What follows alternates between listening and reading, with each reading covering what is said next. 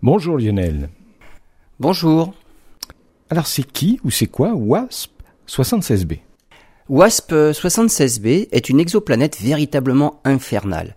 Elle est située à 390 années-lumière autour d'une étoile de la constellation des Poissons.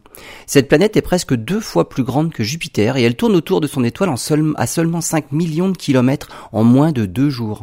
Si proche de son étoile, elle fait partie des exoplanètes qu'on appelle des Jupiters chaudes. À cette distance, la planète montre toujours la même face à son étoile, comme la Lune montre toujours la même face à la Terre.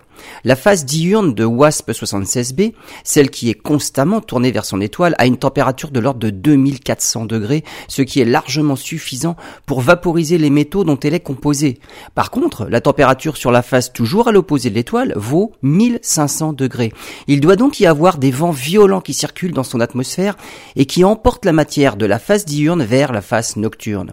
Ce qu'on sait aussi, c'est qu'on trouve la signature de la vapeur de fer au niveau du crépuscule, au niveau de la transition entre la face diurne et la face nocturne, mais on n'en trouve pas de l'autre côté, ce qui veut dire que le fer présent sous forme de vapeur du côté éclairé se condense du côté nuit et tombe sous forme de gouttelettes. Il pleut du fer en fusion sur cette exoplanète.